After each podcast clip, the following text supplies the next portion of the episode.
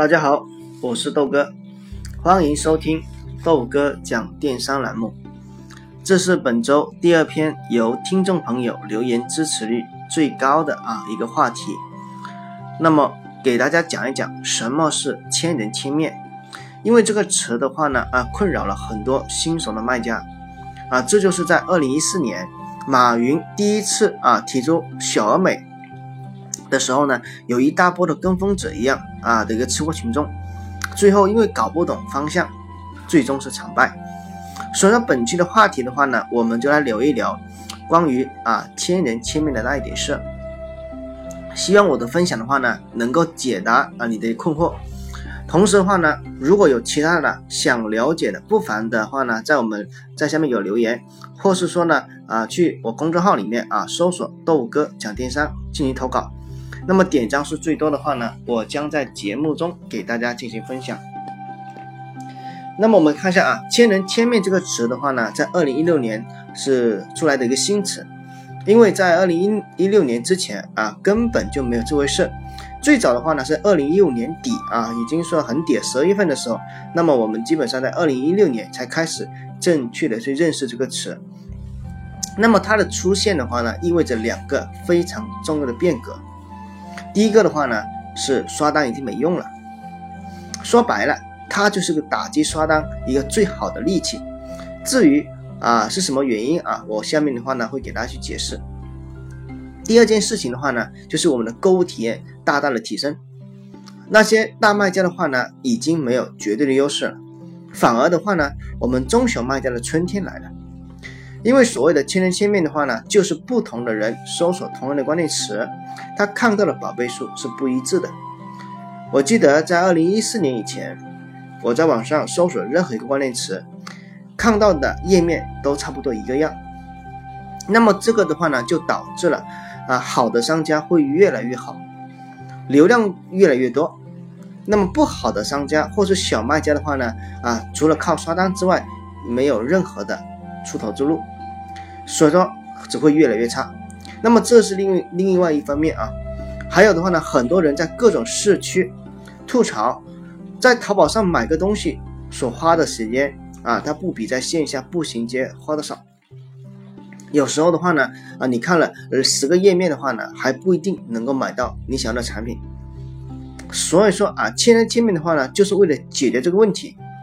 如果他这个问题不解决，那么流量肯定是跑到其他平台去了，比如说京东，啊，或是我们单单，啊，或是苏宁等等。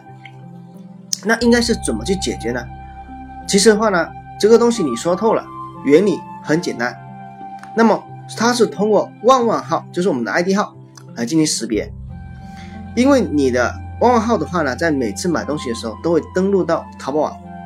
那么登录之后的话呢，你会进行干嘛？浏览、咨询、去下单。那么它会记录你的年龄、你的消费水平、你的喜好度，啊，那么只要去分析你的购物记录，它就可以知道你到底想要买什么产品。这个听起来大家觉得很玄乎啊，觉得不太可能，怎么可能？淘宝怎么可能知道我想买什么呢？对不对？好了，我给大家打个比方，啊，举个例子吧，啊，比如说当你去搜索男士牛仔裤的时候，那么淘宝的后台的服务器。会在后台把这几件事情给做好。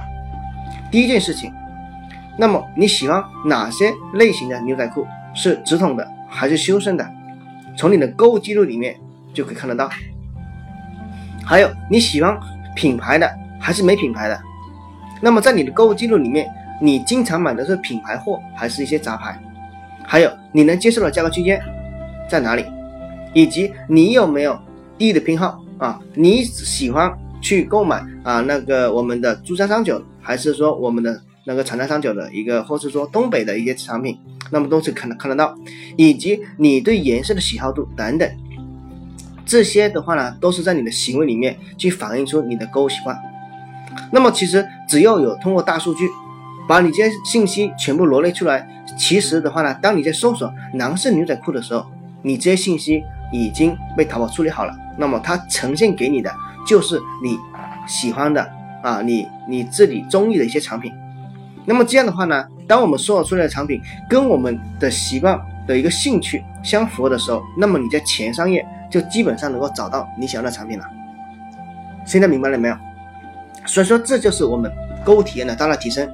你不需要再去浏览十页、二十页，你只要在前三页甚至第一页，基本上就能找到了。所以说我现在在买东西的时候，基本上呢前两页我就能找到我想要的产品。以前的话呢，我记得我就是十几页都找不到，很辛苦啊，很辛苦。所以说还有。这是解决一个问题。那么第二个，刚才很多同学一直在纳闷，为什么千人千面就成了打击刷单的利器呢？我再给大家举个例子，如果说你是卖女装的，但是来这里下单的拍的号百分之九十的都是男生的号，你觉得这是一种很正常的现象吗？那么如果说不正常，那就只有个理由，你是刷的呗，是不是？所以这就是很多啊去刷单的同学的话呢，都认为说啊，我说我做的很完美，我每个步骤的话呢都是模拟啊模拟这个真实交易，结果你的号出卖了你啊，这是这其中一点啊。所以这就给他举个例子。那么我相信听到这里的话呢啊，各位同学你们已经懂得啊懂些什么，但是有些道理话呢，你觉得啊你看没说破了，其实就这么简单。但是的话呢，如果说你理解错了，那可能走的。就是另外一条弯路了。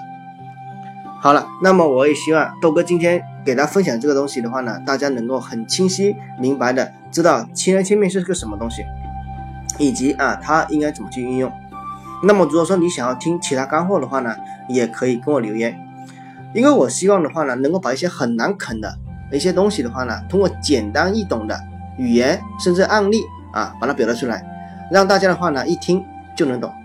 这样的话呢，大家也不用绞尽脑汁去猜啊，去想，把困难留给我啊，把方便留给大家。那么我们明晚继续，希望的话呢，大家准时过来收听。晚安。